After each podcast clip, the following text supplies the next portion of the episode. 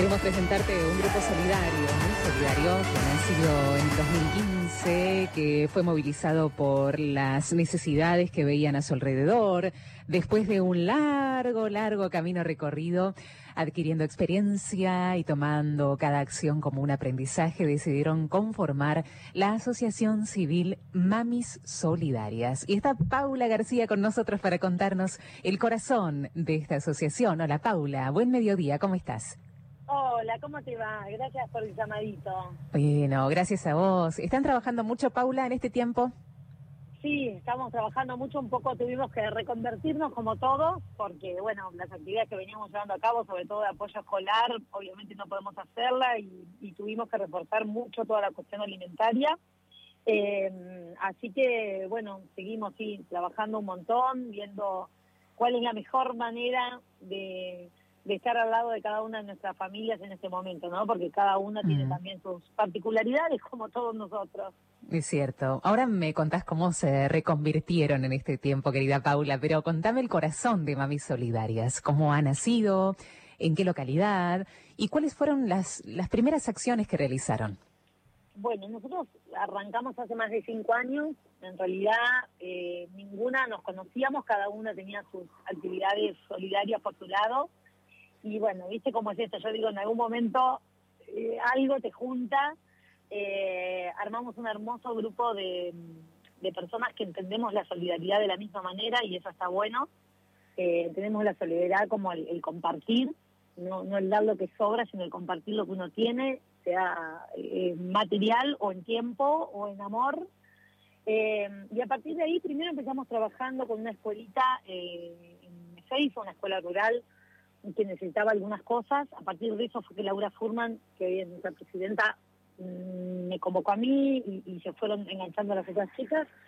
Y cuando vimos la posibilidad que teníamos de conseguir ayuda, sobre todo usando mucho las redes sociales, dijimos, bueno, busquemos a quién más ayudar. Ya la escuelita, la directora dijo, chicas, basta, ya tenemos todo cubierto. Y así empezamos a recorrer la zona, a buscar merenderos, a ver de qué manera podíamos sumarnos al trabajo enorme que hacen tantas mujeres especialmente abriendo sus casas para dar alimentos, para dar contención, para acompañar a un montón de familias. Y empezamos a trabajar con distintos merenderos de zona sur. Y un día en uno de ellos, en el barrio tal en Ezeiza, apareció la posibilidad, primero de hacer un taller de tejido para las mamás, y a partir de ahí, como iban con los nenes, del apoyo escolar. Eh, y hoy diría que es nuestro fuerte el camino de la educación. Nosotros trabajamos por crear oportunidades para los chicos eh, porque se puedan pensar en un futuro y entendemos que solo de la mano de la educación se puede lograr, por eso es que, bueno, eh, eh, antes de la pandemia estamos trabajando fuertemente en eso y por supuesto seguimos trabajando de la manera que podemos, porque más hoy en día es indispensable acompañar a los chicos en este camino que les toca ¿no? de aprendizaje y sin nada. Nuestros chicos no tienen nada, no tienen internet, no tienen compu, no tienen, bueno, nada para poder seguir las únicas opciones que hay. ¿Y cómo hacen en este sentido, Paula? Pues interesante, ¿no? Conocer esto en, medio de discusiones políticas que dice, bueno, que los chicos, no sé, en la ciudad de Buenos Aires, por ejemplo, que vuelvan a las plazas o que regresen de alguna manera. Eh, ¿Cómo es la situación allí eh, de los chicos eh, que ustedes están en contacto y que no tienen conectividad? Mira, la verdad es que a mi entender es imperioso encontrar alguna manera de que los chicos puedan reconectarse con la escuela, porque la deserción va a ser enorme. Nosotros tenemos algunos nenes que eh, los papás o las mamás tienen eh, un teléfono. El problema es que esos teléfonos en general no permiten entrar a un classroom o bajar una aplicación. Entonces, la única posibilidad es WhatsApp. Los nenes de primaria están bastante seguidos por las escuelas. En general hay como, viste, una dedicación un poco más más profunda con estos nenes. Lo que hacemos nosotros es el material que les mandan por WhatsApp a las mamás que pueden, sí. Eh, se los imprimimos y se los llevamos, porque no tienen manera de imprimir, a veces mandan una enormidad de tarea que mm. cada fotocopia les sale un montón de plata y no pueden. Así que eso por un lado, las mamás nos mandan todo, nosotros imprimimos y se los llevamos cada semana cuando hacemos las entregas de alimentos. Eh, por otro lado, los chicos que no fueron contactados por, por, las escuelas, que hay bastantes, nosotros nos contactamos con las escuelas, les explicamos que estos nenes estaban sin hacer nada, que nadie los había tratado de contactar. Eh, y entonces somos nosotros el nexo entre la escuela y la familia. Nos mandan a nosotros, nosotros cuando vamos toda la semana les, les llevamos la actividad y después se la subimos, se las mandamos a las maestras a través del WhatsApp. Y el gran tema que a mí me preocupa son los chicos del secundario. En este sentido, nosotros justo este año teníamos muchos nenes que empezaban primer año. Eh, y ahí realmente es complicado, primero porque los chicos no conocen la dinámica del secundario, ni los papás, no tienen hijos que hayan estado ya en secundario. Eh, algunas escuelas, la verdad, que están trabajando muy bien, otras no. Lo que hicimos fue contactarnos con los directivos, contarles la situación. Nos había pasado un mes y medio de pandemia y había chicos que no sabían qué tenían que hacer, cómo, bueno, contactarnos, contarles qué chicos de esa escuela estaban en nuestra institución y eh, a partir de ahí contactarnos con los preceptores para que nos manden la información o en muchos casos nos metemos a los classrooms, les avisamos a las docentes, a cada una de las docentes, les bajamos la tarea que tienen los chicos en el classroom, obviamente no pueden participar de las clases, se las imprimimos, se las llevamos, los chicos la hacen, les sacamos fotos, se las subimos. Un laburito sí, importante. Grande, ah. eh, y después la otra opción que dio el Estado, que no sirve claramente, es la de los cuadernillos. ¿Qué digo que no sirve? Porque los chicos, primero, no tienen la exigencia de presentarlo, los de secundaria. En primaria hay algún tipo de exigencia, que ahora te voy a contar que también es otro problema los chicos no tienen la exigencia de, presentarlo, con lo cual es muy difícil hacerlos ponerse a trabajar. Las mamás no siempre los pueden ayudar, porque muchas veces no saben leer y escribir o no pueden comprender lo que tienen que hacer. Los que temas nuevos nadie se los explica, porque, bueno, no, no pueden acceder a una clase virtual.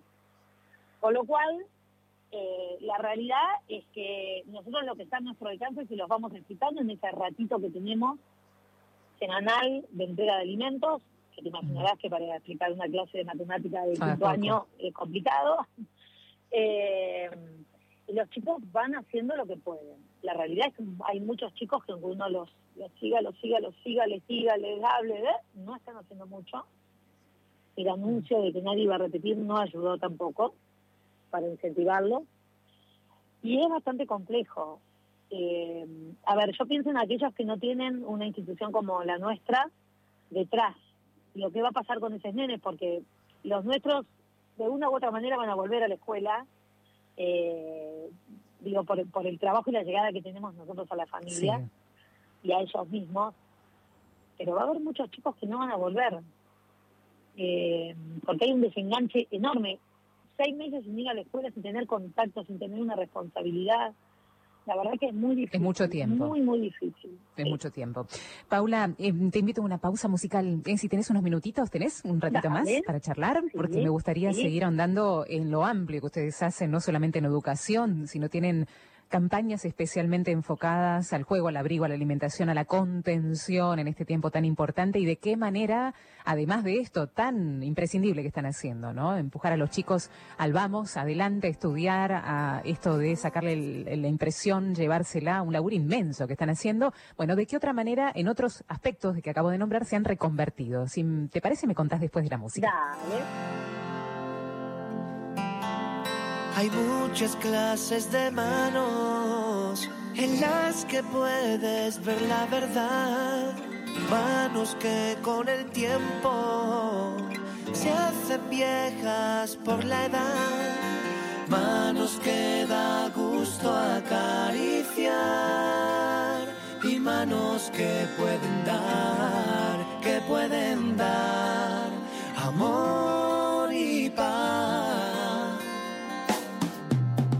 Las manos son como el tiempo que las decisiones siempre va a acompañar. A veces son como el fuego que hay que cuidarlas o se pueden quemar. Hay manos buenas y hay manos malas, manos que curan y manos que matan, manos que tocan mucho dinero, manos que sueñan poder tenerlo que viven para el trabajo y gente mala que las usa en el maltrato, manos que tocan guitarras de ensueño, manos que escriben libros y cuentos. Así son las manos del mundo, que sin ir tan lejos te puedes encontrar. Manos que con tu ayuda hay muchas personas que han de necesitar. Manos que da gusto acariciar y manos que pueden dar, que pueden dar amor y paz. Hay manos buenas, hay manos malas, manos que curan y manos que matan, manos que tocan mucho dinero, manos que sueñan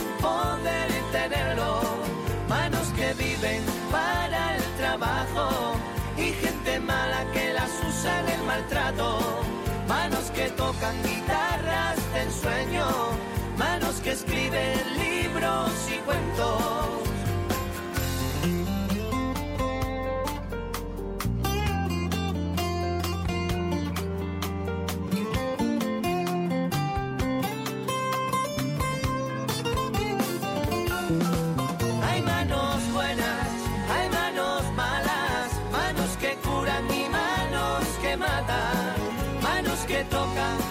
Dinero, manos que sueñan poder tenerlo, manos que viven para el trabajo y gente mala que las usa en el maltrato, manos que tocan guitarras del sueño, manos que escriben libros y cuentos. Manos que da gusto acariciar y manos que pueden dar.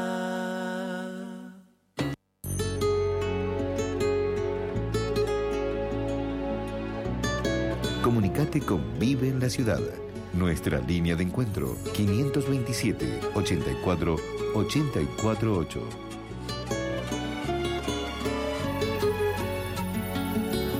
Entintado de un color azul, el cristal con que miras el cielo. Para que cuando falte luz, yo te pueda cambiar los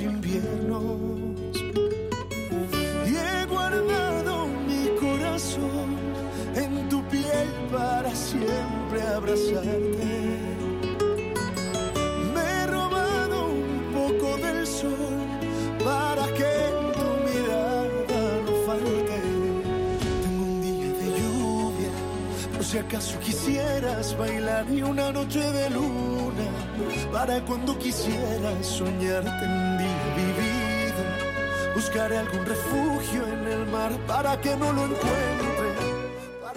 Continuamos dialogando con Paula García, perteneciente a la Fundación Mamis Solidarias. Ahí Paula en el primer bloque nos contó de qué manera han nacido, cómo se han desplegado, la experiencia que han adquirido y a cuántos chicos, Paula, están llegando. En este momento, ¿cuántos chicos están llegando? ¿O aún en, en esta nueva normalidad o en la virtualidad? Eh, bueno, nosotros llegamos a un promedio de 800 nenes, no Montón. a todos con la misma intensidad. En lo que son los talleres de apoyo escolar hoy tenemos 90 y esperamos, bueno, poder, a partir de que termine todo esto, estamos inaugurando nuestro centro social, el primero que tenemos, porque hasta ahora trabajamos en distintos merenderos o lugares que nos prestan y esperamos ahí poder ampliarlo. Eh, pero bueno, tenemos un grupo muy grande en Misiones, en dos comunidades guaraníes y tres escuelitas rurales con las que trabajamos. Tres comunidades, porque era en pandemia, sumamos una más. Eh, y después acá en el Gran Buenos Aires, en lo que es asistencia en merenderos eh, y los talleres de apoyo escolar propiamente dichos. Así que bueno, es, es diverso. Es diverso. ¿Y la reconversión cómo fue? Nos contabas en la reconversión en educación, ¿no? En toda la campaña maravillosa que están haciendo y el apoyo a los chicos. Y en la cuestión de, del juego, que es tan necesario en los chicos, te pregunto, en la mm, este, situación de contención, en el poco tiempo que tienen, ¿cómo hacen, Pauli? Eh, bueno, tenemos con los más chicos eh, algunas voluntarias de lo que es el taller de apoyo escolar, eh, de los que tienen WhatsApp o pueden hacer videollamadas. Ella nos, ponele, nos manda material para hacer una actividad, no sé, slime. Nosotros los jueves se lo entregamos a cada familia y ella en la semana va eh, con las videollamadas haciendo la actividad. una manera como de, bueno, un poco de, de esparcirlos de, la realidad y también de poder explorar qué les va pasando. Después otra opción que tenemos es para los que no pueden eh, conectarse con una videollamada, eh, Juli plantea, no sé, esta semana vamos a hacer el video del circo. Entonces les decimos a las mamás eh, de, los, de nenes si quieren grabar algo que tenga que ver con el circo. Entonces mandan un videíto, me lo mandan a mí, o cuando nosotros vamos a llevar la comida, los grabamos ahí, se los pasamos todos a Juli, que los edita y, y bueno, les arma un videíto eh, para todos que después se comparte entre todos. Después en algunos casos hemos tenido que recurrir a psicólogos solidarios que puedan eh, telefónicamente atender eh, y ahora que está autorizado ya el, el, trabajo de los psicólogos en provincia de Buenos Aires, estamos justo, sacamos una búsqueda laboral que va a ser como nuestra primer, digamos, actividad formal dentro del centro, eh, poder brindar ya una asistencia psicológica de manera presencial. Eh, vamos a arrancar con 20 nenes, eh, para después, bueno, ver si se puede ampliar este programa, porque obviamente hay una cuestión de financiación. Sí. Eh, y bueno, y poder avanzar en eso. Y por supuesto después las cuestiones particulares. Hay muchos niños que tenemos con ataques de pánico, con cosas que han pasado, de pérdidas en esta pandemia. Sí. Bueno, violencia de género, un montón de situaciones particulares que vamos tratando de abordar, de acompañar, de conectar. Eh, estamos ayudando mucho en, en los trámites online que hay que hacer en ANSES, que hay que hacer en el registro de las personas, no sé, bebés que nacieron, que hay que ayudar a esas mamás a poder hacer toda la primera parte virtual para que les den el turno presencial. Eh, todas cuestiones de salud también, que hoy ¿viste, los hospitales, nada, todo el mundo se ocupa del COVID y quedan un montón de, de patologías sin atención. Bueno, ver a través de, de crear redes con otras organizaciones o con profesionales de la zona para que puedan atender a esos niños que hoy están necesitando alguna urgencia, eh, como estar mucho en el día a día, ¿viste? Como es- esta pandemia nos permitió también Mm. conocer aún más a cada una de esas familias y, y bueno, y poder ayudar. Así es, Paula, si mm, le tenés que decir a la gente que te está escuchando, bueno, ¿de qué manera puede dar una mano? ¿Cómo hacemos para canalizar esta ayuda? Y la labor inmensa, ¿cómo ayudar? Si aún se pueden sumar como voluntarios algunos, contanos. Bueno, eh, nosotros tenemos como dos patas importantes para lo que es la ayuda. Una es la económica, obviamente que se necesita porque hay que comprar los alimentos eh, o, todo lo que se va necesitando, digamos, para, para la asistencia de las familias. Gracias a Dios, eh, ha aumentado mucho la demanda en esta cuarentena de lo que es alimentos, también ha aumentado mucho la ayuda y eso está bueno. Eh, es como que ha despertado, viste, eh, la solidaridad en muchos y, bueno, gracias a eso estamos pudiendo eh, ayudar en todos los lugares que ayudamos. Nosotros, por ejemplo, algo que sumamos a la cuarentena que no hacíamos es dar bolsones de comida a las familias del apoyo escolar. A los nenes del apoyo se les daba el apoyo y la merienda o el desayuno cuando iban. Bueno, a estas familias hoy, que son 30 familias, se les está todas las semanas entregando eh, alimentos secos, carnes o pollo, verduras, fruta, digamos, tratando de, que sea una alimentación que nutra también. Eh, después, por otro lado, en los merenderos ha crecido mucho la demanda. Eh, y además, no es lo mismo que los chicos vayan a comer al merendero o a merendar que retirar la comida. Eso siempre te demanda mucha mayor cantidad. Eh, porque Claro. ya que retiras tenés que- es para toda la familia. No puedes Mm. mandar para dos nenes que iban al merendero y los otros dos que no iban, no. Tal Muchas cual. veces pasa que los adolescentes no quieren más por Mm. vergüenza, por pudor a los, a los merenderos o a los comedores. Eh, bueno, entonces la manera de ayudar es la página web www.mamisolidarias.org.ar. Ahí en la parte de donar pueden eh, hacerse socios, eh, amigos solidarios todos los meses. La verdad que eso nos permite poder tener una previsión eh, en cuanto al dinero con el que contamos. Eh, está cuantificado en meriendas, hay desde 200 y pico de pesos hasta 800. Eh, se puede donar por única vez, se puede donar para campañas particulares que vamos subiendo ahí, por ejemplo, lo que son los comedores de misiones, donde todos los días hacemos el almuerzo de cerca de 300 personas, son 120 chicos y- y los papás.